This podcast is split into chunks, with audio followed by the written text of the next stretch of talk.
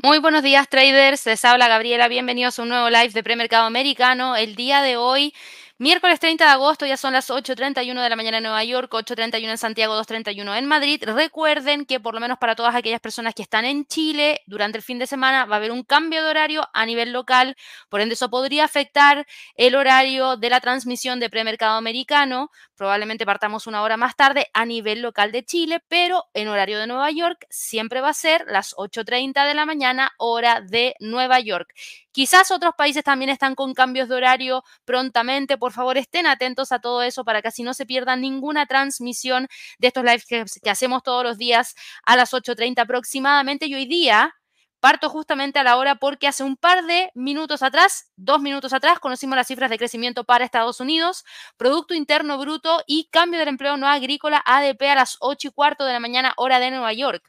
Finalmente lo que tuvimos fue lo siguiente un cambio del empleo no agrícola ADP que terminó publicándose en 177 mil, por debajo de los 371 mil que habíamos tenido como lectura del mes anterior. Y ojo, que ese dato fue revisado desde 324 mil a 371 mil, es decir, la cifra final fue mejor de lo que se había entregado anteriormente. Así que eso igual lo dejo como dato. El mercado esperaba que la cifra cayera drásticamente desde esos 324 mil, que era lo que supuestamente habíamos tenido, hacia los 195 mil y finalmente la caída fue mayor. Entonces, ojo con ese dato, porque quiere decir que no hay un cambio tan potente. De hecho, recuerden que el informe nacional de empleo ADP, como bien aparece acá abajo, es una medida de la variación mensual que no incluye los datos de la industria agrícola y que tiene que ver con el cambio en las nóminas de los trabajadores, ver cuánto es lo que se está creando en términos de empleo excluido el dato de las nóminas agrícolas. Insisto, esta cifra cayó, por ende podemos entender que hay una menor cantidad de creación de puestos de trabajo y por otro lado, tuvimos al mismo tiempo unas cifras de Producto Interno Bruto para Estados Unidos que no subieron de un 2 a un 2,4%, sino que tan solo subieron de un 2 a un 2,1%. Antes de esta noticia, teníamos a los índices en Estados Unidos con movimientos de caída. Y ahora lo que estamos viendo son leves movimientos hacia el alza de parte del Nasdaq, de parte del Standard Poor's, porque si bien esto son datos que no son positivos para la economía de Estados Unidos, vienen a relajar un poco la posibilidad de tener muchas alzas de tasas de interés de aquí al cierre del año, en donde quizás podríamos tener una alza más, pero no más de una. Entonces aquí el mercado dice, ok, por lo mismo le quito un poco la presión bajista que estaba presentando, porque si la cifra salía de Producto Interno Bruto en un 2,4% o quizás más alta, entonces la presión iba a aumentar y eso iba a generar quizás algún tipo de movimiento mayor. En este caso no, estamos viendo que el dato terminó entregándonos una cifra de crecimiento que todavía nos habla de un país que crece, pero a un ritmo moderado. Y de hecho está muy en línea con lo que podrían ser las proyecciones de la Fed para el cierre del año. Ayer, si ustedes vieron el Trading Day, yo les mostré las proyecciones que tiene la Fed, la proyección que nos entregaron en junio para la cifra de crecimiento, Producto Interno Bruto, para el cierre de este año 2023 está en un 1%. Y estamos hoy en día con un dato que se está reportando en torno a un 2,1%, no tan lejos de esa proyección, por ende podría ser que se encamine ya para el mes de septiembre, para el mes de octubre, noviembre y diciembre en torno hacia esa zona. Si algunos de ustedes se perdieron el Trading Day, bueno, recuerden que si están registrados, les va a llegar la grabación. Esa grabación del Trading Day se va a enviar durante la jornada de Trading Day el día de hoy, quizás dentro de unos breves minutos. Recuerden ustedes siempre revisar la bandeja de no deseado, la bandeja de promociones y por supuesto la bandeja principal. También revisen spam si es que no llegaran a tenerlo, contáctenos. ¿Por qué? Porque si ustedes se registraron y no les llegó la grabación, quiere decir que se han desuscrito de nuestras listas de suscripción. Y ahí lo que nosotros vamos a hacer es enviarles una invitación para que se vuelvan a suscribir y así no tengan nunca más ese problema. Nos ha pasado ya en muchas oportunidades que en alguna oportunidad alguien se desuscribió y después, claro, nos piden las grabaciones porque no les llegan, pero es porque están desuscritos de las listas. Entonces, el sistema no nos permite enviar correos a aquellas personas que se han desuscrito. Hay que hacer ese todo ese trabajo, así que lo dejo ahí también como información y dato relevante, pero hoy día les va a estar llegando la grabación del Trading Day que realizamos el día de ayer junto a Javier. Tuvimos también el día de hoy eh, indicador de precios de bienes y servicios incluidos en el Producto Interno Bruto, que se quedó en un 2%, por debajo del 2,2% que esperaba el mercado y por debajo de ese 4,1% que era lo que teníamos como cifra entregada anteriormente. Para el resto de la jornada, a las 10 de la mañana va a llegar las ventas de viviendas pendientes para Estados Unidos y vamos a conocer también los inventarios de petróleo crudo de la Agencia Internacional de Energía. Luego de eso tenemos una jornada muy tranquila y después en la sesión de Asia vamos a tener los datos de PMI manufacturero para China y el PMI no, manufacturero, mejor dicho, para China también. Así que ahí hay que prestar bastante atención también a todo lo que ha estado ocurriendo dentro del mercado en términos generales. Así que quería partir con esto, que es de lo más relevante para el día de hoy. Aquí Leo nos preguntaba, Gaby, ¿seguirá la semana tranquila al alza? Eh, uf, no lo sé. Aquí un saludo para ti también, Minor, que nos eh, está saludando desde muy tempranito. Un saludo también para Yesid, que está desde las 8, 8 de la mañana aquí conectada. Un saludo para Serve, que ahí también nos preguntaba por una acción que ya lo vamos a ver más adelante. Y también un saludo para José, que también está conectado desde las 8, 11 de la mañana hora de Nueva York. Para todas aquellas personas que todavía no son parte de nuestro canal de YouTube porque todavía no se han suscrito, yo les vuelvo a recordar, suscríbanse, denle clic a la campanita y no se olviden de darle un like si les gusta el contenido para así seguir recibiendo esta información de manera gratuita todos los días, muy tempranito en la mañana y también durante las tardes con el cierre americano junto a Javier. Dicho eso, vámonos de inmediato a lo que nos convoca, que es la revisión dentro de los mercados y acabo de ver aquí algo que no se me puede olvidar antes de que me reten porque a veces se me olvida y no lo menciono. Hoy es el webinar de Scalping en Acciones. ¿Se acuerdan que se los mencioné ayer y se los mencioné también un poco la semana pasada?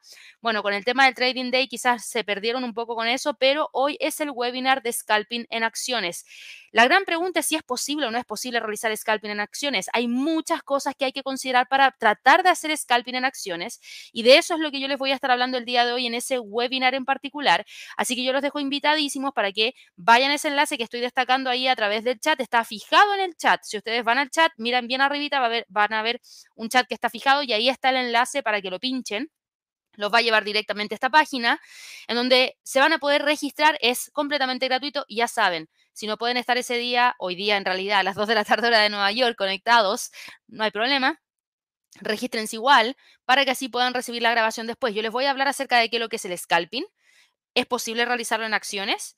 Eh, en qué nos tenemos que fijar para poder hacer scalping en acciones, en qué acciones podríamos hacer scalping, cuál es el método para poder elegirlas y les voy a entregar una estrategia y técnicas claves para el scalping en acciones en particular. Así que espero que todos puedan participar y ya dicho eso, ahora sí que me voy rápidamente a revisar lo que ha estado pasando dentro del mercado y fíjense que en estos ocho minutos que llevo hablando, pasamos de tener un mercado alcista para el Standard Poor's y el Nasdaq, ahora a nuevamente estar con un mercado bajista. Por ende, aquí, en relación a la pregunta de Leo, buen día, Gaby, ¿será la semana tranquila al alza? Yo te puedo decir, Leo, que en este momento lo que estamos viendo es una detención en uno de los niveles más importantes de resistencia para el Standard Poor's. 4.500. Por eso la tengo marcada en rojo, porque es un nivel que no se ha logrado quebrar desde el 9 de agosto, prácticamente de principios de mes, y la verdad es que se ve bastante probable que el precio termine manteniendo ese nivel. ¿Por qué? Porque no estamos frente a un gran dato el día de hoy que nos deje tranquilos, porque sí, el dato de hoy día, como acabamos de ver recién, nos entregó una cifra de Producto Interno Bruto que no llegó al 2,4%, sino que llegó al 2,1%, y tuvimos un cambio del empleo no agrícola ADP que quedó muy por debajo de lo que el mercado estaba esperando. Por ende, claro, relaja un poco la presión sobre la Fed, pero no quita la presión. Ese es el tema, no quita la presión. Y además, después de darle esa primera lectura que tiene que ver con el impacto que tienen estos datos en la próxima decisión de política monetaria de la FED y cómo eso podría afectar a la tasa de interés para más adelante, viene la segunda lectura. Efectivamente, estamos viendo una economía en Estados Unidos que ya empieza a mostrar signos de desaceleración, con un ritmo de crecimiento que está, pero que es muy leve. Y por otro lado, el mercado laboral empieza ya a, a aflojar. Entonces empieza a existir también una sensación de que prontamente podríamos estar frente a la posibilidad de que tengamos, por ejemplo, caídas en el consumo que nos van a ayudar a que quizás la inflación se controle más rápidamente, pero al mismo tiempo nos va a llevar a ver qué, que las empresas venden menos. Por ende, los ingresos y el ritmo de crecimiento de las empresas va a decaer y eso en algún punto también impacta de manera negativa al mercado accionario. Por ende, la lectura es dos cosas al mismo tiempo que se anulan y nos terminan dejando con un precio justamente ahí, sin lograr definir porque hoy día era uno de los días bastante relevantes para la economía de Estados Unidos por estos datos que acabamos de reportar, pero, pero, también es cierto que mañana se nos viene una cantidad de datos súper importantes. Mañana tenemos precios del gasto en consumo personal subyacente, Core PCE Inflation, en donde la Fed espera que la cifra de aquí al cierre del año esté muy alejada de la cifra actual que tenemos. De hecho, lo presenté el día de ayer, déjenme ver si lo puedo encontrar rapidito acá y lo hemos visto por, en el último tiempo, lo hemos visto un montón. Eh, acá están las proyecciones que se entregaron en junio y ese dato que espera la Fed que se entregue, por lo menos durante esta semana, si ustedes se fijan, es un dato que debería reportarse en lo siguiente. Debería reportarse en Core PCE Inflation 3,9%. No está tan lejos el 4,2 del 3,9. Si ustedes se fijan, la caída que tiene que hacer es de tan solo 0.3, por ende, insisto, no está tan lejos de poder alcanzarlo. ¿Eso está en torno al objetivo que tiene la Fed? No necesariamente, pero gracias a un core PCA que podría terminar cayendo, claro que podría llevarnos hacia ese próximo nivel que es lo que tenemos que estar monitoreando. Así que, ojo, porque este dato va a ser de los más relevantes para esta semana y luego ya el viernes vamos a conocer los datos del mercado laboral para Estados Unidos. Y aquí, por favor, no se queden solamente con las nóminas no agrícolas, no se queden solamente con la tasa de desempleo. Creo que uno de los temas más importantes tiene que ver específicamente con el ingreso promedio por hora trabajada en términos mensuales, en términos interanuales. Y también la cantidad de promedio de horas de trabajo semanal, que hasta el momento se ha mantenido estable. Pero si en algún punto empezamos a ver algún tipo de decaimiento de la cifra, eso sería algo bastante interesante, porque si ustedes se fijan, yo voy a poner acá el dato de promedio de hora de trabajo semanal. Y esto, esto, esto es un dato, no sé si muchos lo, lo miran de cerca. Bueno, aquí no me está cargando, pero se los voy a comentar igual. ¿Por qué estoy hablando acerca del el promedio de horas de trabajo semanal? Porque por ejemplo, cuando yo fui a Estados Unidos en plena crisis financiera subprime, yo les conté hace un par de lives atrás y quizás se los conté antes de eso. Yo en la universidad fui a trabajar a los centros de esquí como intercambio durante tres meses en Estados Unidos, lo hice dos veces y en una de esas dos veces me tocó la oportunidad de estar justo en plena crisis financiera subprime.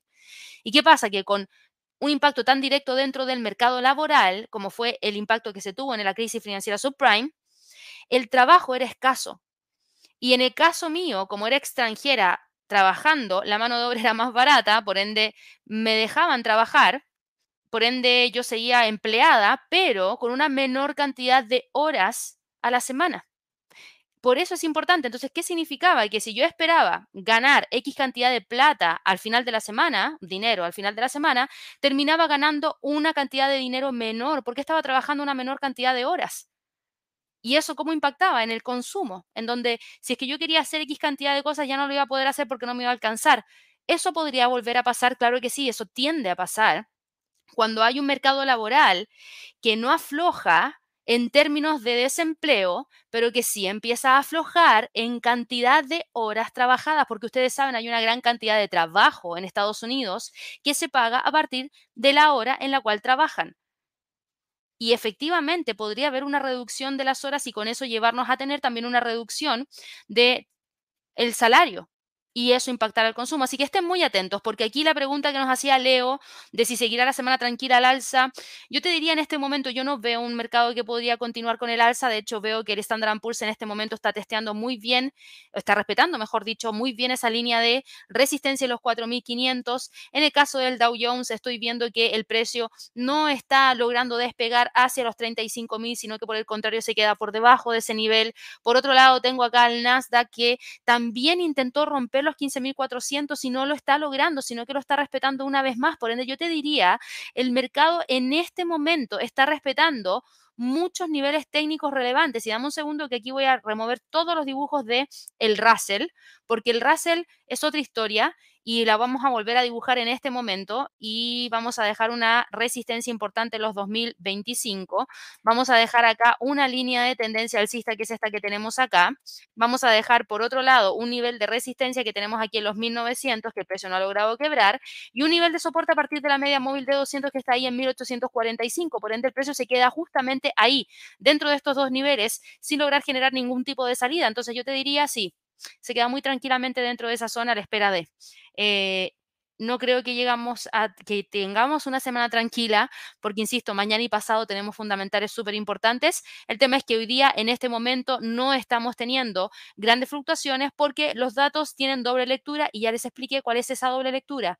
Por un lado, relajación en cuanto a la presión por parte de la Fed, pero eso no significa que no vayamos a tener una próxima alza de tasas de interés en la próxima reunión. De hecho, Vamos a revisar acá las probabilidades de lo que podría ser la próxima decisión de política monetaria que llega ya dentro de 21 días más y para quienes no lo saben, esto va a ser el 20 de septiembre, justo, justo después de que nosotros, cuando nosotros volvamos de nuestras fiestas patrias, aprovecho también ahí de pasarles el dato.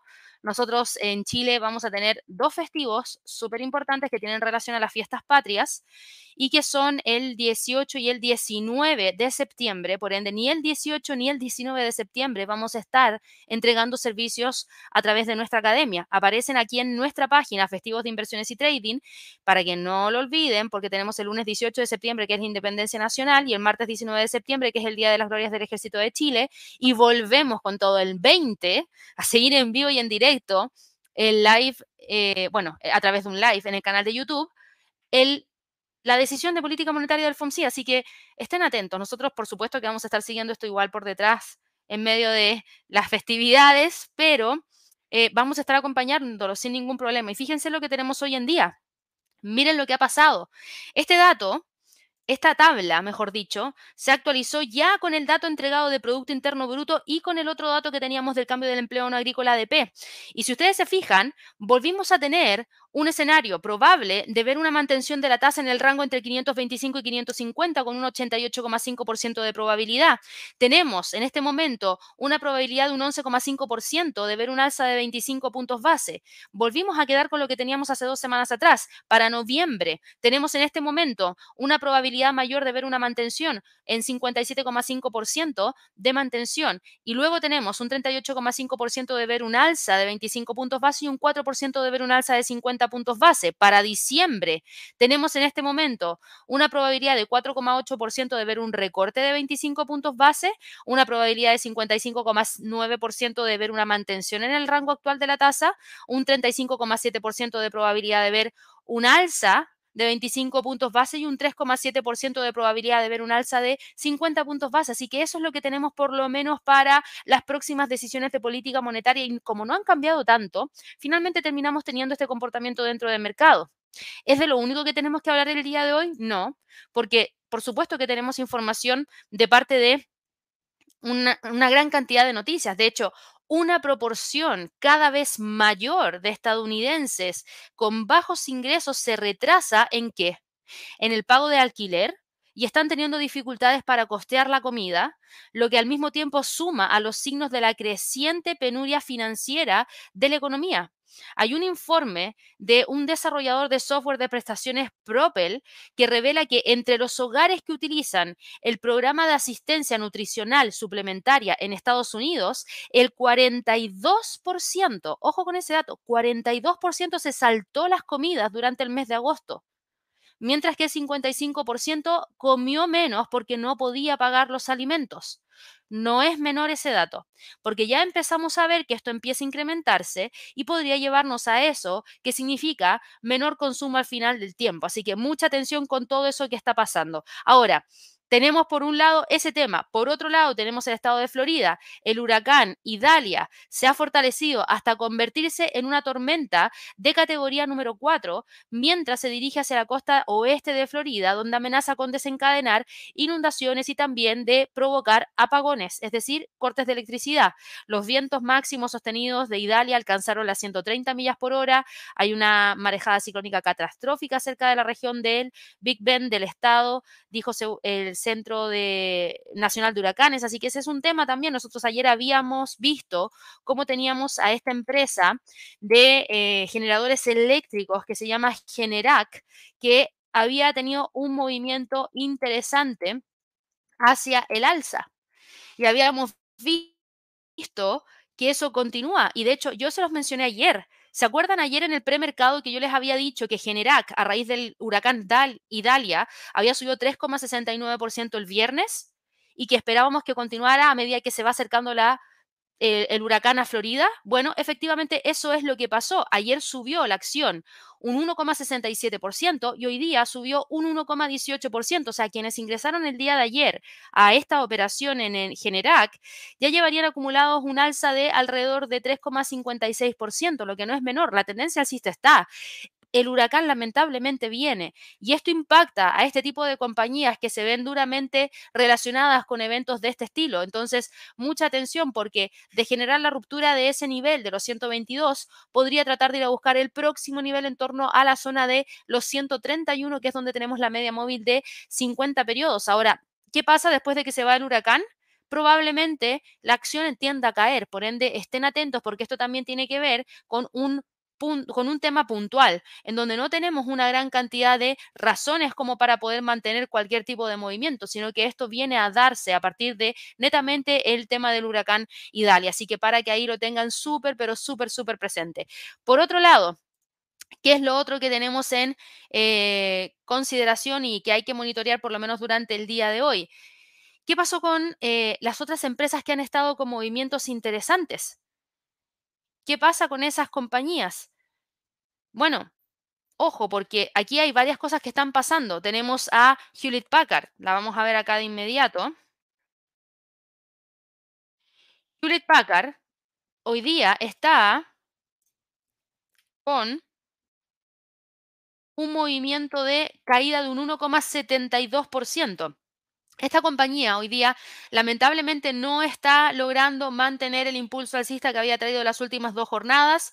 Por el contrario, aquí estamos viendo que la línea de tendencia bajista que trae desde los máximos del 8 de agosto se mantienen. El precio estaría buscando romper los 16,62, que es un soporte 1 en términos mensuales, y desde ahí podría tratar de ir a buscar los próximos niveles. Fíjense que aquí podemos utilizar un Fibonacci desde el mínimo del 4 de mayo al máximo del 8 de agosto. Y en este momento nosotros lo que estamos viendo es la posibilidad de ruptura de ese nivel para tratar de ir a buscar una próxima zona en donde el precio estaría intentando alcanzar ese primer nivel, bueno, ese segundo nivel, mejor dicho, de Fibonacci que está en 16,44, eso es un 38.2% de un retroceso de un Fibonacci.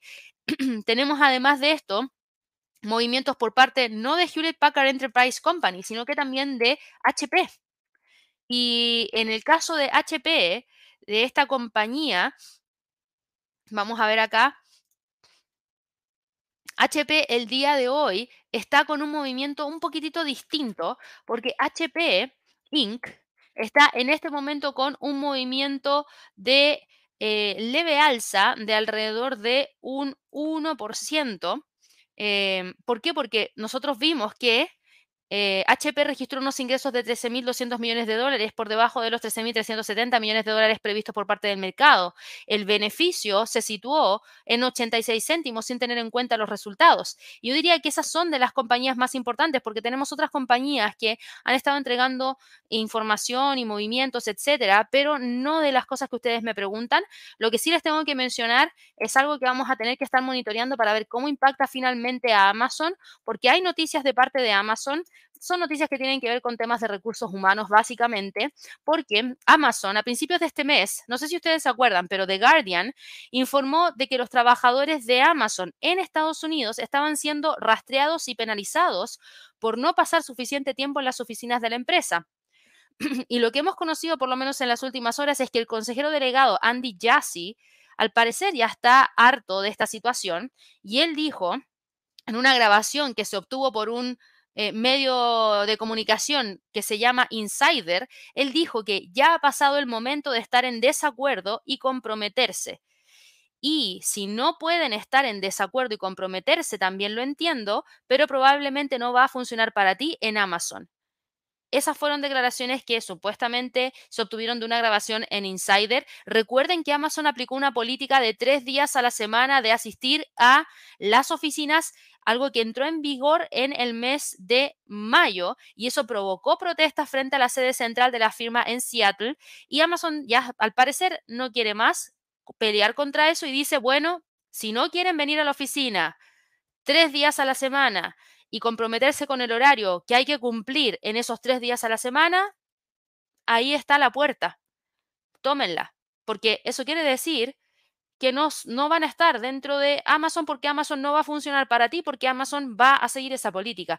Se va a poner un poquito más intransigente, eso podría generar despidos, podría generar renuncias, podría generar menor cantidad de mano de obra disponible para desarrollar todo lo que hoy en día desarrolla Amazon. Ahora, yo no veo que eso esté impactando de manera negativa a la acción, de hecho hoy día la acción sube, aunque sea levemente un 0,04%, está hoy día en este momento cotizando en 134,97, de continuar con el alza, podría tratar de continuar hacia el próximo nivel de resistencia 1 en términos mensuales en 138,25, que es uno de los niveles más importantes que vamos a tener que monitorear y desde ahí ver si es que el precio logra continuar hacia el próximo nivel en torno a los 142,82 como próximo nivel más importante. Así que eso es lo que ha pasado. Teníamos también algunos datos provenientes desde Europa, así que yo me voy a saltar de mercado el día de hoy. Teníamos un calendario económico por lo menos para esta jornada, que está acá, en donde conocimos, eh, un segundito, inflación en España, en términos mensuales, que subió de 0,2 a 0,5%. La inflación de España en términos anuales, que subió de 2,3 a 2,6%. Tuvimos la inflación armonizada en España, que quedó en 0,5%, un poquito más alta de lo que habíamos visto como lectura del mes anterior. También conocimos confianza de empresas y consumidores en la zona euro, un dato que terminó eh, publicándose en 93.3, mostrando una caída bastante importante de 94,5 a 93.3. Tuvimos confianza del consumidor en la zona euro, que cayó más de lo que ya había caído el mes anterior y terminó publicándose en menos 16, y expectativas de precios de venta en la zona euro que quedaron en 3,6% y confianza del sector de servicios en la zona euro que quedó en 3,9, que terminó con una caída bastante drástica de 5,439. Entonces, si ustedes se fijan, los datos que se acaban de entregar junto con el clima empresarial en la zona euro no son buenos. En cuanto a los datos de inflación para Alemania, la inflación se mantuvo 0,3% sin ningún tipo de cambio. Inflación en términos anuales quedó en 6,1% todavía bastante alta y con eso se le entrega presión al Banco Central Europeo para poder continuar con qué? Con esa política restrictiva en la cual se va generando alzas de tasas de interés. Entonces, yo les diría, ahí hay que prestar muchísima atención para ver qué es lo que termina ocurriendo en ese sentido, pero eh, se ve que todavía los datos no están del todo bien para la economía de la zona euro y por lo mismo también aquí tenemos un freno del Eurostock 50 justo en la línea de resistencia que yo había dejado trazada el día de ayer, 4.350, nivel que se alcanzó hoy día, pero que no logra romper y al parecer por la cotización actual del mercado no estaría quebrando. El DAX, por otro lado, cae 0.28%, cotiza por debajo de los 16.000 y se queda ahí entre los 16.000 y los 15.769 como niveles más importantes. No creo que vaya a salir de esa zona. Tenemos por otro lado el CAC 40, el principal índice de Francia, que está con un retroceso de menos 0,07%. Tenemos aquí los 7.400 como uno de los niveles más interesantes a monitorear. Desde ahí tenemos al precio quedándose por debajo de esa zona para tratar de ir a buscar el próximo nivel en 7.360. Tenemos al IBEX de España que está con un alza de 0,04%. Aquí vamos a ver que hay una línea de tendencia alcista que es esta de acá que se mantiene súper bien. Deme un segundito. Acá está la línea de tendencia alcista que funciona bastante bien rompió la línea de tendencia bajista, el precio está empujando hacia arriba, ya lleva una acumulación de alrededor de 3,75% de las alzas que partieron durante el día 18 de agosto y que de continuar, ojo, podría llevarnos hacia los 9.700, pero no sé si necesariamente va a lograr generar algún tipo de salida mayor de esa zona. Y el FTSE del Reino Unido está en este momento cotizando con un alza de 0,15%, rompiendo la media móvil de 50, tratando de ir a buscar el próximo nivel en torno a los 7.545 como próximo nivel más importante. Así que ahí yo tendría un pivote en términos mensuales que vamos a tener que estar monitoreando muy de cerca de ahora en adelante porque desde ahí podría tratar de continuar hacia la siguiente zona en 7620, que es justo donde coinciden la media móvil de 200 y la media móvil de 50. Y por último, ¿qué ha pasado con el Hang Seng? que cerró hoy día con una caída leve de 0,01%. ¿Qué pasó con el CSI 300 de China? Está en este momento, bueno, no en este momento, sino que ya cerró con una caída de 0,04%. ¿Y saben por qué? Hay varias cosas que están pasando en China. Ya nosotros sabemos que hay una desaceleración. Hoy día se van a entregar datos de manufactura que son súper relevantes, que vamos a tener que seguir muy, pero muy, muy de cerca. Y China ha perdido a dos de sus mayores empresas financieras. Les ha pedido que examinen los libros de Chongron International Trust, que es un prestamista que al parecer estaría en dificultades y para gran parte del mercado el analizar a Chongron International Trust es quizás una posibilidad de que exista un rescate estatal de toda la compañía. Se le pidió a CITIC Trust y a CCB Trust que dirigieran los esfuerzos para estabilizar las operaciones de Shongron, lo que subraya la preocupación de gran parte de los políticos por el impacto del sector fiduciario en la estabilidad financiera a nivel local. Por ende, claro, eso igual genera ruido, genera un poco de expectativa respecto a la posibilidad de que haya algún tipo de rescate, pero igual genera ruido y genera inestabilidad y eso podría llevarnos a lo que hoy en día estamos eh, viendo que está pasando. Así que yo creo que ahí hay que estar súper atentos a ver qué es lo que termina ocurriendo finalmente ya para más adelante de parte de esta compañía. Así que mucha atención con todo lo que ha estado ocurriendo en ese sentido. Por otro lado, ¿qué es lo otro que vamos a monitorear? Lo otro que vamos a monitorear es eh, lo siguiente. Eh, si ustedes se fijan, las criptos están el día de hoy con movimientos bastante interesantes. ¿Por qué? Porque estamos viendo que no se logró continuar con el movimiento.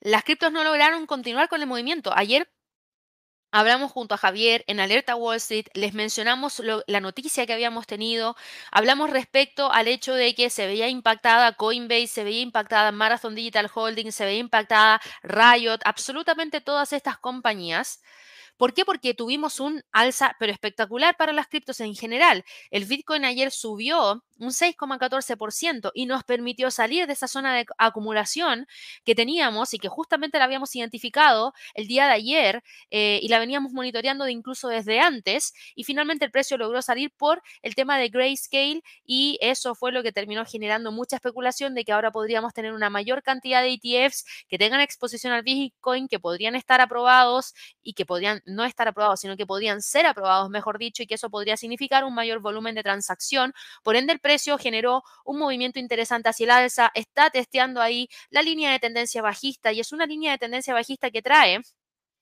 desde el 13 de julio. Es una línea de tendencia hacia la baja que recién estaría intentando quebrar. Yo todavía no cantaría victoria. Fíjense, el precio cuando tocó esos niveles nuevamente volvió a quedarse por debajo de esa zona y terminó operando entre los 28.183 y los 27.093 como niveles más importantes de soporte y de resistencia. Ethereum, por otro lado, está en este momento cotizando con una caída de 0,63%, dando la pelea ahí en torno a los 1.720, a ver si es que lo logra o no continuar con el alza hacia la próxima zona en torno a los 1780. Entre los 1780 a los 1702 serían los niveles más interesantes que tenemos acá dentro de la gráfica. El XRP frente al dólar, que ayer logró romper la línea de tendencia bajista. Bueno, no logró romper los 0,55. Yo les decía, para mí los 0,55 es un nivel súper importante. Mientras no lo rompa, todavía voy a seguir viendo al precio con posibilidades de ir a testear de nuevo la línea de tendencia alcista. Por ende, mucha atención porque el precio se mantiene contenido ahí sin lograr generar la salida o el escape. Así que eso es lo que tenemos por lo menos para el eh, mercado de las criptos y a raíz de lo mismo, si nosotros vamos y revisamos lo que ha estado pasando en esta jornada con Coinbase, Coinbase está el día de hoy cotizando con una caída de un 1.02%, está en 83,84 se está quedando justamente ahí dentro de esa zona. ¿Qué ha pasado con el mercado de divisas? El dólar que venía muy, muy fuerte hacia el alza, ¿qué es lo que termina haciendo? Está a punto de generar la ruptura de una media móvil de 200 periodos. ¿Se acuerdan que yo ayer lo destaqué en el Trading Day como una oportunidad para el cierre de este año? Hablamos acerca de varios niveles. Hablamos acerca de zonas importantes que ha, ha tratado de respetar muy bien. Y el hecho de que ahora esté a punto de ir a buscar la ruptura de la media móvil de 200 también nos habla respecto a algo que podría incluso trasladarse hacia los 102,47. ¿Por qué? Porque lo que hemos visto en las últimas horas no es ver mayor posibilidades de cinco alzas más, sino que por el contrario estamos viendo las posibilidades de un alza más y más encima con una presión dentro de la economía que podría ser bastante fuerte y que por supuesto podría significar un impacto negativo dentro de lo que es el desarrollo normal de la economía en Estados Unidos. Por ende, eso también debilita en grado al dólar y es lo que nos ha llevado a ver estas tres jornadas de caídas con ese nivel de los 103 como uno de los niveles de soporte más importantes. El euro dólar a raíz de lo mismo gana terreno. Estamos viendo que el precio está testeando la media móvil de 100 en donde tenemos acá una línea de tendencia bajista, tenemos a ese nivel de resistencia los 1.09250, a ver si es que logra o no generar la ruptura para trasladarse hacia la siguiente zona de los 1.09712, a ver si es que efectivamente logra llegar hacia esa zona bastante importante que tenemos por lo menos para el día de hoy. Así que mucha atención con lo que estamos viendo de parte de este activo, a ver si es que logra continuar hacia esa zona. Libra dólar en este momento está testeando la línea de tendencia bajista después de un alza de 0,51%. Vamos a mirar muy de cerca a ver si es que realmente tenemos a este activo logrando generar el rompimiento para trasladarse hacia el siguiente nivel en los 1.2770, 1.28 como nivel más relevante. El dólar frente al yen hoy día está con un alza de 0,02%. Es una alza leve después de la caída que presentó durante la jornada de ayer, porque si ustedes se fijan, estamos en este momento viendo al precio quedándose justo en esa zona que nosotros hemos venido monitoreando durante estos últimos días. Acá hay una pequeña línea de tendencia hacia el alza que yo la voy a dejar marcada porque fíjense que la respeta súper bien durante el día de hoy. Por ende, uno de los niveles más importantes para quienes quieran evaluar entradas de corto plazo es ese nivel de los 145,70. Si logra quebrar los 145,70, podría llegar rápidamente hacia el, hacia el primer nivel de retroceso de potencial retroceso, que sería ese soporte que tenemos en torno a los 144,58, porque si ustedes se fijan ahora mismo está súper alejado de los 147. Ahora, también es cierto que el precio podría buscar la ruptura y buscar esos 149, pero hasta el momento hemos tenido un solo rompimiento que fue el del día de ayer que no se logró concretar y finalmente nos terminó dejando con esta condición de mercado actual en donde el precio vuelve a testear la línea de tendencia alcista y ese nivel de soporte. El dólar norteamericano frente al canadiense, por otro lado, está en este momento generando la ruptura de una línea de tendencia alcista que trae desde el 4 de agosto, pasando por los mínimos del 10 de agosto. Tenemos al precio en este momento cotizando entre los 1.35 y los 1.3578.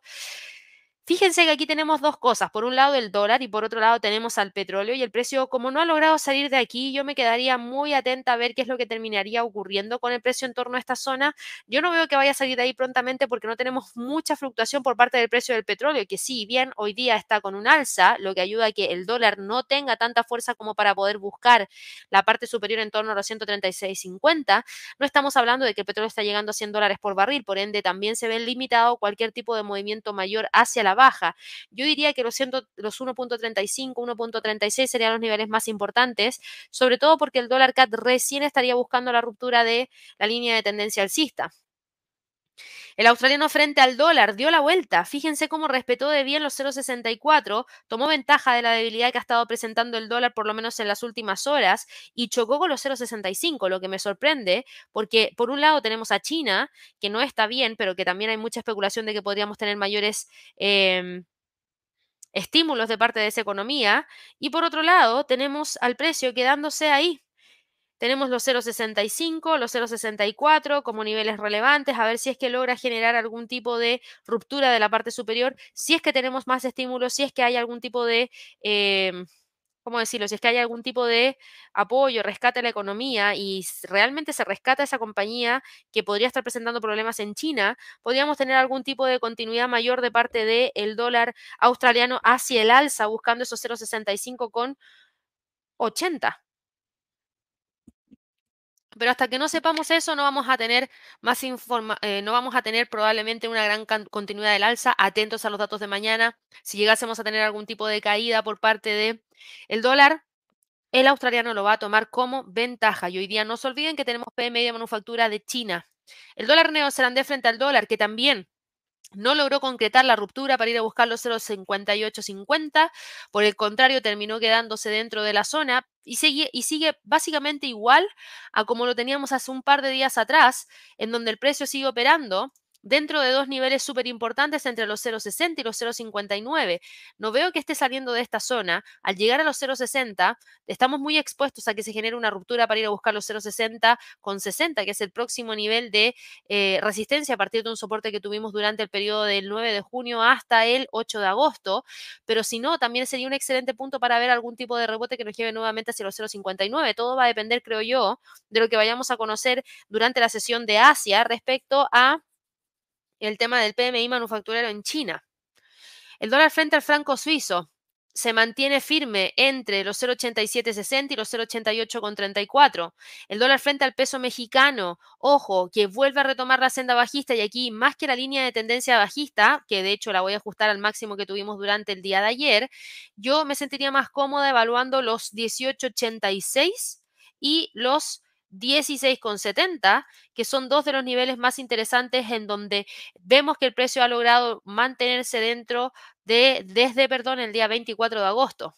El dólar frente al peso chileno hoy día cae 0,43%, no logró reingresar a esta zona entre los 8,66 y los 8,77, por el contrario, respetó súper bien la resistencia en los 8,66,55 y termina quedándose ahí entre los 8.55 y los 8.66. El dólar frente al peso colombiano se mantiene dentro del rango. No ha logrado dejar esta zona que está entre los 4.150 y los 4.059. El dólar frente al sol hoy día sube levemente 0,28% y vuelve a respetar la línea de tendencia alcista. Deme un segundito aquí para ver al euro yen. Vuelve a... Yo sé que no es uno de los pares que eh, sigamos usualmente, pero yo sí tengo interés en ver en qué está el euro yen porque hasta el momento todavía continúa con el alza. A ver si llega hacia los 160 como próximo nivel. Lo que está intentando buscarlo. La libra yen, por otro lado, vuelve a retomar la senda alcista y aquí aprovecho de responder las preguntas de aquellas personas que están interesadas en conocer cuáles serían los próximos niveles para estos dos instrumentos que yo sé que en muchas oportunidades ustedes también los operan y está respetando en el caso de la libra yen los 185,64. Eso es lo que ha pasado dentro del mercado de divisas el día de hoy, un movimiento de caída para el dólar que se ha visto reflejado prácticamente en todos los pares que eh, tienen como contraparte al dólar norteamericano. Y por lo mismo hemos visto a un euro más fuerte, a una libra esterlina más fuerte, también a un canadiense, a un australiano y a un dólar neozelandés más fuerte. Pero insisto, por lo menos para los últimos tres, que son muy dependientes de las variaciones de los precios de las materias primas, y recordemos que gran parte de las materias primas son consumidas por China, por ende están expuestas a lo que pasa en China, hoy día podríamos tener mucha información de lo que podría estar ocurriendo a nivel local con el dato de PMI de manufactura. Si la cifra llega a estar sobre el nivel de los 50, sería muy bueno, porque eso quiere decir que probablemente tengamos una recuperación en el sector manufacturero y eso podría llevarnos hacia las próximas zonas que se podrían intentar alcanzar. Así que estén muy atentos con todo lo que ha estado pasando con los pares de divisas. En cuanto a las materias primas, ¿qué pasa con las materias primas el día de hoy?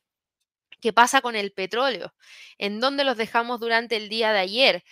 Fíjense, los precios del petróleo hoy día han logrado continuar con esa recuperación que se viene presentando desde el 24 de agosto, en donde tenemos los 82 como uno de los niveles más importantes en términos de resistencia y desde ahí el precio podría continuar hacia la próxima zona en 83,35. Em, yo no veo necesariamente al precio saliendo de los 83,35 rápidamente. Eh, insisto, creo que hay mucha incertidumbre con lo que pueda pasar con China y recordemos que China es uno de los principales consumidores de petróleo.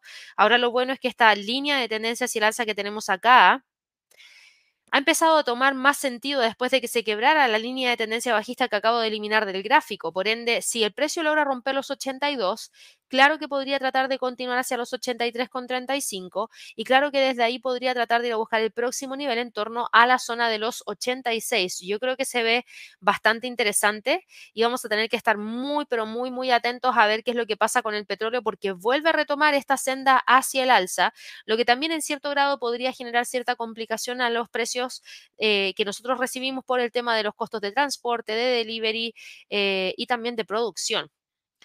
El oro, por otro lado, que ayer estaba muy tranquilamente en torno a los 1920, decidió romper, alcanzar la resistencia en 1935 y hoy día logra despegar desde ese nivel en búsqueda de los 1951. ¿Por qué?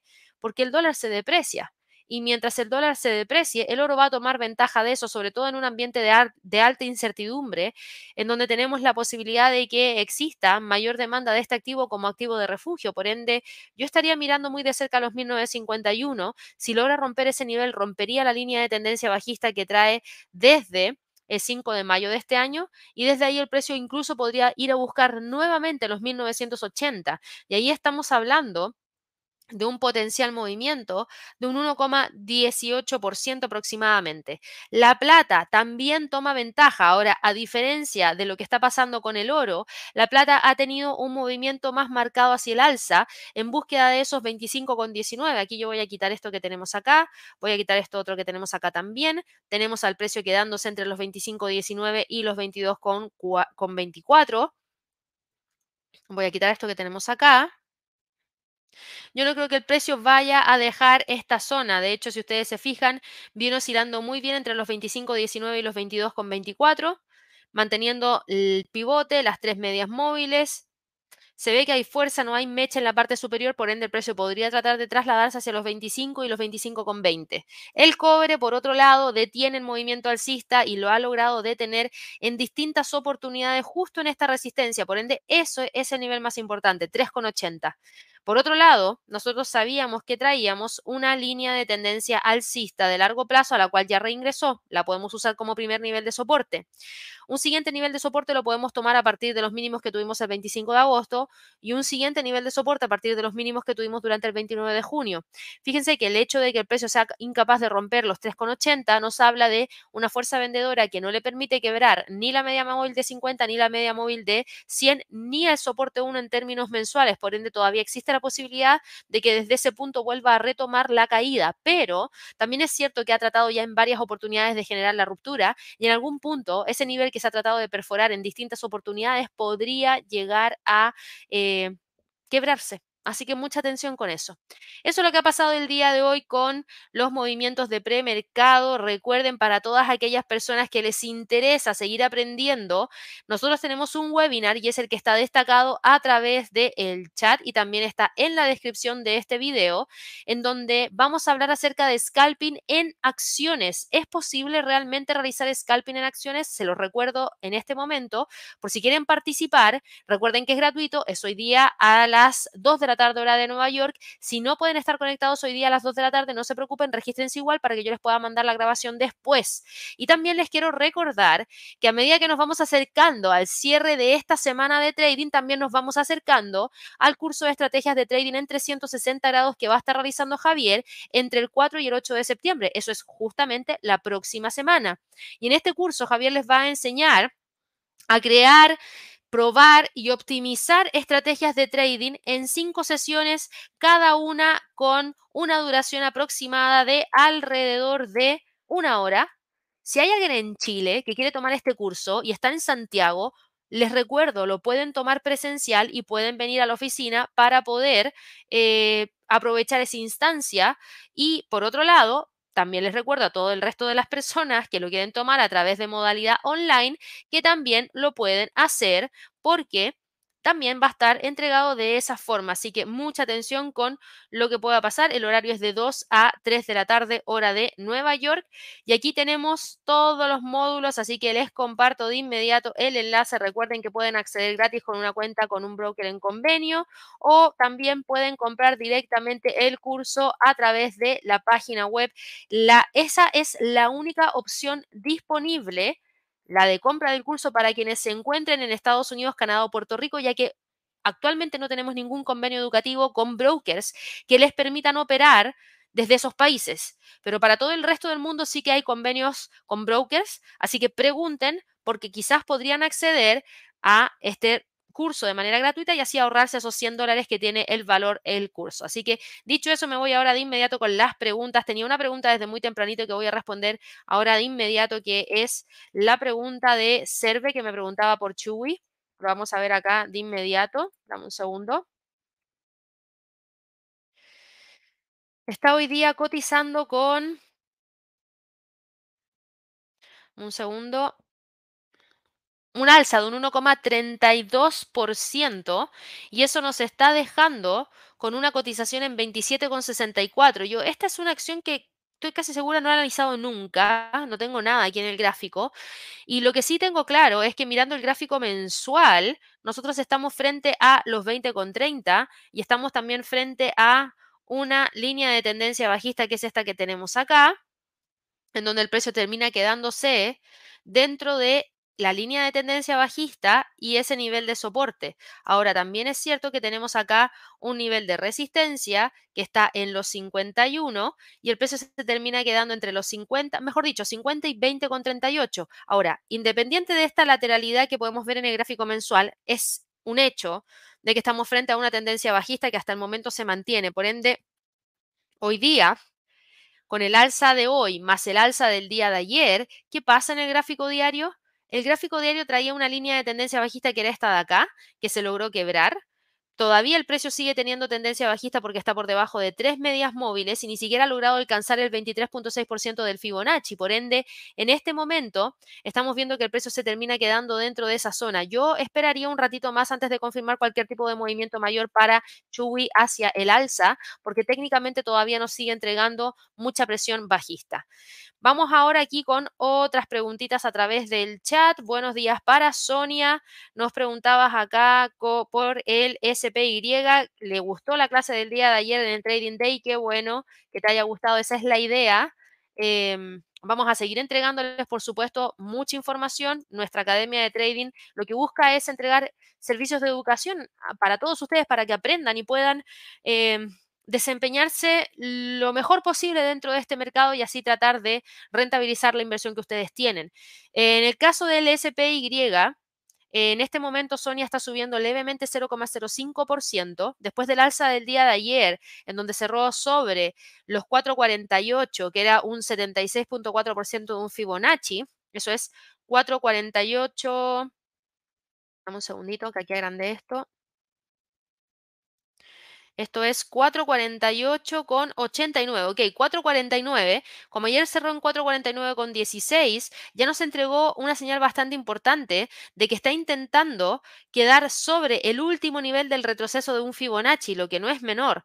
Eh, fíjate que esta línea ya está obsoleta, pero hay otra línea de tendencia alcista que está súper vigente, que es la que está marcada en azul y esta que está marcada en negro. Esta que estamos acá con tendencia bajista la voy a quitar porque no nos sirve de nada. Y yo me quedaría mirando muy de cerca las alzas que está presentando ahora, porque en este momento sube 0,06%, está en 4,49,43 y podría tratar de ir a buscar esos 4,51,43 como próximo nivel más relevante para el SPY. Vámonos ahora con otra preguntita.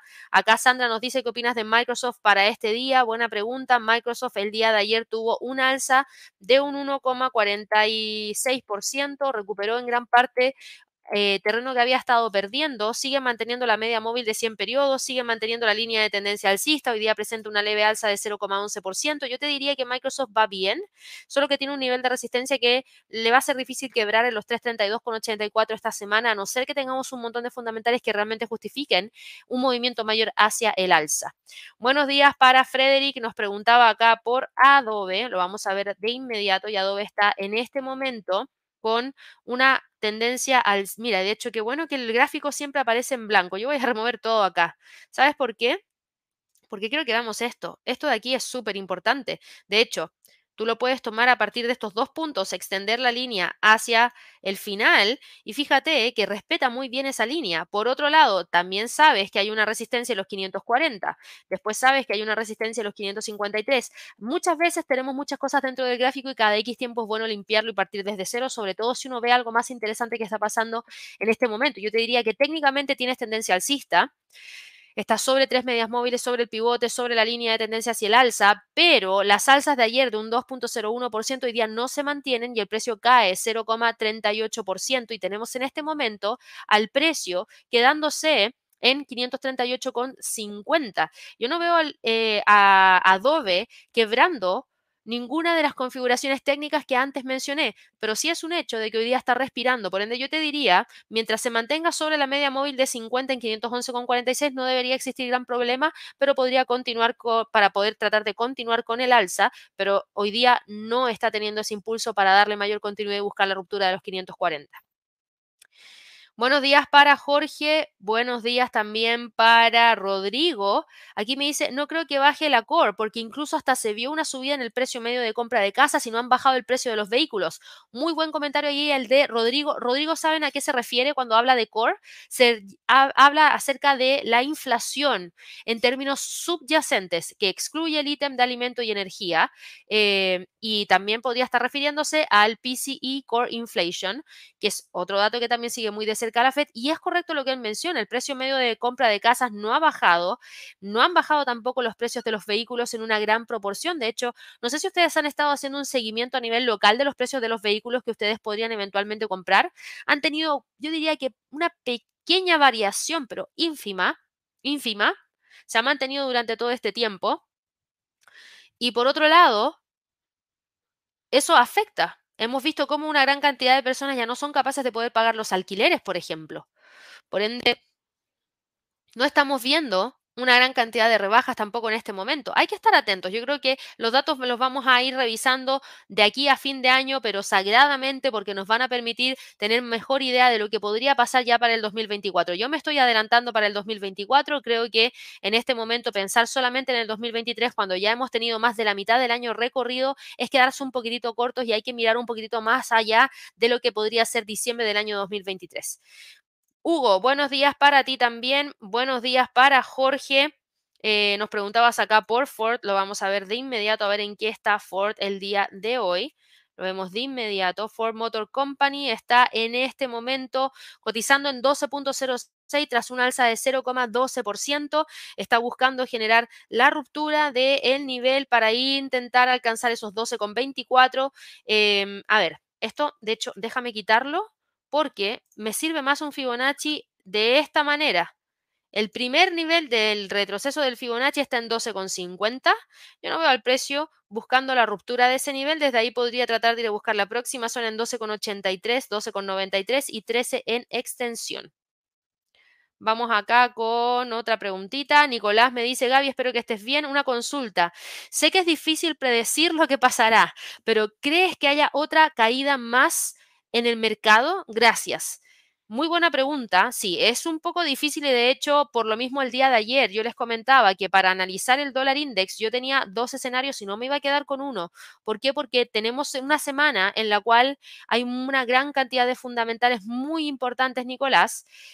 Y claro, lo que hemos visto hasta el momento son fundamentales que te siguen hablando de una economía que sigue mostrando cifras muy parecidas a la de los meses anteriores, sin una curva de decaimiento, pero parecidas a la de los meses anteriores, lo que también te podría llevar a intuir que la inflación podría salir parecida a los meses anteriores.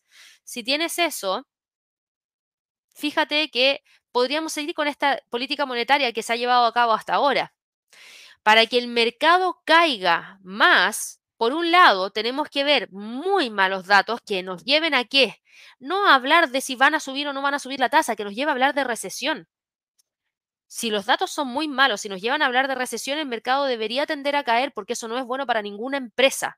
Por mucho que no se sigan subiendo las tasas de interés, claro, quizás tienes una pequeña alza al momento de la noticia, pero luego cuando el mercado toma información y la proyecta para más adelante es un pésimo dato. Si eso llegara a pasar, el mercado podría tener una caída bastante importante. Eso no lo podemos descartar. Porque si tú te fijas, ya estamos viendo un mercado laboral que se empieza a eh, ralentizar. Ya estamos viendo ciertas cifras que podrían empezar a entregarnos preocupación dentro del sector de manufactura. Y justamente hace un par de días atrás yo les decía, y acaba de abrir la bolsa en Estados Unidos, que el sector de manufactura se está contrayendo y eso también nos puede llevar a tener un menor empleo y al tener un menor empleo, tener menores salarios y menor consumo y menores ventas y menor crecimiento y finalmente nos lleva a este ritmo de crecimiento más bajo y que incluso podría llevarnos hacia una recesión. Así que no descarto que pueda existir otra caída más dentro del mercado. Fernando me preguntaba acá por Globe. En el post tocó los 200, al parecer zona de resistencia, y bajó un 5%. Globant, como ya abrió el mercado el día de hoy, fíjate, está cayendo 0,36%. Yo te diría es completamente normal. ¿Por qué? Porque Globant alcanzó un nivel de resistencia súper importante. Ese nivel de resistencia está en 200 dólares por acción. Fíjate cuántas veces en el pasado ha respetado ese nivel de resistencia. Por ende, que hayan algunos que hayan hecho toma de ganancias porque, por ejemplo, ingresaron con una posición de compra acá, están hablando de una toma de ganancias después de un alza de más de un 10%. Eso podría pasar y de hecho lo veo de manera muy, pero muy, muy racional. Así que eh, eso es lo que hay que tener presente. Em, vamos a ver acá otros movimientos que se puedan dar, otras preguntas, mejor dicho. Me quedé con Fernando. Sandra nos preguntaba aquí por Pep.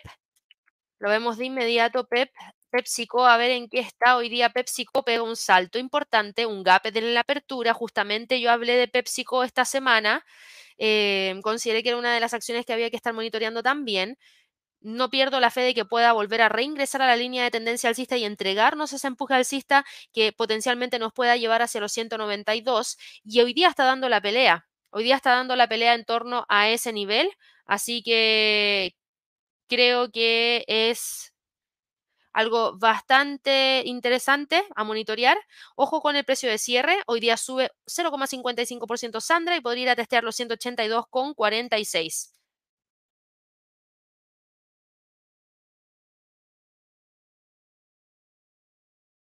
Eh, vamos aquí con otras preguntitas. Ya respondí todas las preguntas, si ustedes se fijan, de los miembros del canal.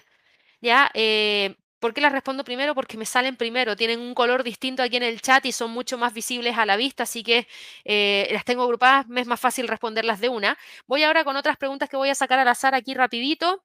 Recuerden, si quieren destacar en el chat, háganse miembros del canal. La membresía es súper barata, por favor. Además van a poder acceder a Lluvia de Trades, que es una sección exclusiva para miembros del canal. Y ojo que a partir del próximo año vamos a tener un montón de otros recursos exclusivos para miembros del canal. Así que por favor estén muy atentos a ese tema también. Voy aquí con una preguntita que me habían hecho acerca de Nvidia. Bagual, ¿podés ver cuál es tu nivel de alza? A ver, en qué está Nvidia hoy día, sube un 0,93% buscando eh, romper la resistencia en 4,94. Tenemos acá los 500 como uno de los niveles más importantes a monitorear. Luego de eso, 521. Luego de eso, hay que empezar a monitorear los próximos niveles. Aquí en el gráfico diario tenemos 532,76 y yo ayer, déjenme ver si puedo abrir la presentación del día de ayer. Ah, no, no, no era una presentación, yo lo vi en un gráfico. Denme un segundo. Está acá. un segundo.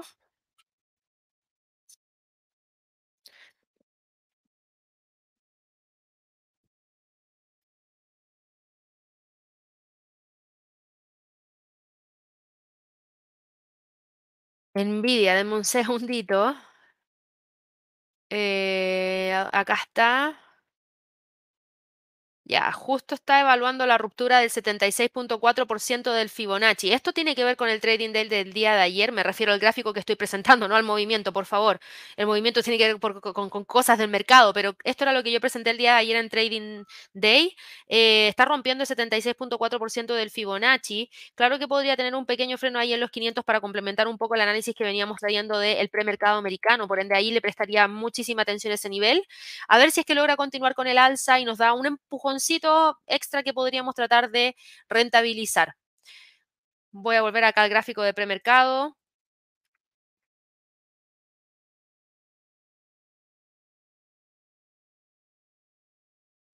Eh, eh, eh, vamos aquí con otra preguntita.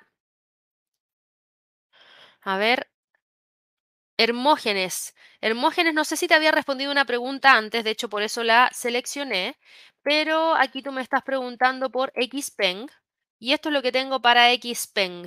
eh, en este momento está cotizando con una caída de un 1,93%. Lamentablemente no logró romper los 19,37 y terminó quedándose entre los 18 y los 19,37. Yo no creo que vaya a salir de ahí, yo creo que va a terminar quedándose dentro de esa zona, por lo menos para la jornada de trading del día de hoy. Aquí Pablo nos dice, Gaby, buenos días desde Bogotá. Hace meses hice análisis fundamental a Targa, estaba en 69 aprox, pero valía más hoy, está en 85. Aún veo 5 u 8% o 10% de aumento. Si lo puedo ver, por favor, aquí podría haber algo bueno para swing. Eso es lo que cree Pablo. Lo vamos a ver de inmediato. A ver, TRGP. Targa Resources. Deja mirar el gráfico mensual. Claro, viene con un muy buen empuje alcista. Mira la media móvil de 50. Está a punto de quebrar a la media móvil de 100, lo que nos entregaría señal de compra. No lo descarten como posibilidad. en Fibonacci ya rompió el 50% del retroceso del Fibonacci. Bien, bien ahí para Target. No tengo mayor información respecto a lo que hace esta compañía, pero técnicamente se ve bastante bien en el gráfico mensual, así que me gusta para evaluar algún swing de todas maneras. Eh, acá tenemos línea de tendencia alcista, las medias móviles están muy lejos, por ende no nos van a servir para poder evaluar alguna entrada en swing. Y si te fijas, está rompiendo los 86. Em, déjame ver acá un segundo. Apoyémonos un ratito en un MACD podría empezar a dar la vuelta hacia positivo el histograma, lo que también podría darnos alguna pequeña señal y atentos a este potencial cruce. Lo miraría de cerca. De todas maneras, para poder evaluar algún swing, ¿cuáles podrían ser los próximos niveles? Fíjate que en este momento eh, lo que podemos hacer es proyectar una extensión de Fibonacci para poder verlo desde este último impulso alcista. Dame un segundito, lo vemos de inmediato. Desde este mínimo a este máximo a este mínimo. El próximo nivel de Fibonacci está en 87,55 y en extensión 88,82. Muy buen comentario, Pablo, porque se ve súper interesante esta acción. En términos de reportes de ganancias trimestrales, igual déjeme darle una vueltita a ver en qué está buenos beneficios por acción, ingresos positivos también. La compañía no está generando ningún tipo de pérdida, no son los mejores, pero eh, no está generando pérdida y eso me deja un poco más tranquila. Vamos aquí con otra pregunta y con eso después nos vamos a ir a ver al mercado. Aquí Betina nos preguntaba si podíamos revisar a Salesforce y Judith también nos preguntaba Salesforce, por favor, lo vemos de inmediato y con eso nos vamos a ver en qué abrió el mercado hoy día. Salesforce está en este momento cotizando con un movimiento pequeñito de 0,10%. Hoy día Salesforce nos entrega su reporte de ganancia trimestral al cierre y sigue manteniendo la zona que está acá entre los 202 y los 205. Si logra generar esa ruptura, podría continuar hacia los 215,71 y en extensión los 217,89. Yo tengo buenas perspectivas para Salesforce. Creo que es uno de los CRM más importantes que hay eh, y que se usa un montón. Yo diría la ruptura de la línea de tendencia bajista que traía acá es lo que nos da la primera señal de que el precio podría continuar con este pequeño empujoncito que estamos viendo en este momento. A ver si logra llegar hacia los 215 después de entrega si es que los reportes de ganancias trimestrales nos entregan ese empujón mayor. En cuanto a la bolsa y la apertura del día de hoy, Apple sube 0,55% y continúa en búsqueda de esos 186. Alphabet sube 0,02% y se termina quedando entre los 135 y los 134. Meta cae 0,99% y se queda por debajo de la línea de tendencia bajista. Amazon cae 0,34% y se queda entre los 135 y los 132. Tesla cae un 1,82% y no logró romper de nuevo la línea de tendencia bajista ni la media móvil de 50. Microsoft retoma la caída y cae 0,15%, pero todavía sigue con tendencia alcista. Moderna cae un 1,14% y no logró romper los 116. Chevron retoma levemente las alzas con un alza de 0,21%. ExxonMobil sube 0,35% y testea la ruptura de los 110. Netflix sube 0,19%, no logra confirmar la ruptura de la media móvil de 50 en 430,50. American Airlines está el día de hoy operando entre los 15 y los 14,45. Norwegian está en este momento eh, cotizando en torno a los 17 y los 16. PepsiCo sube 0,57%. Atentos ahí a los 182,46. Disney continúa cayendo. Está operando con una caída de 0,23% y se queda entre los 85 y los 84. Bank of America termina quedándose por debajo de la media móvil de 100 y en la línea de tendencia alcista. Al BEMAR le cae levemente 0,07%. A ver si es que logra después retomar la senda hacia el alza y busca romper los 200. Nvidia está en este momento cotizando con una caída de 0,10% eh, y se queda ahí entre los eh, entre los 500 y los 480, AMD cae un 1% y se queda por debajo de la línea de tendencia bajista entre los 107 y los 101,45. Y en términos de lo que está pasando con Alibaba, porque vi que había muchas preguntas de Alibaba, yo sé por qué están preguntando, porque como Javier lo ha destacado en el último tiempo, yo creo que muchos de ustedes están interesados en lo que está pasando con Alibaba, así que yo la voy a añadir a la lista y la vamos a dejar acá.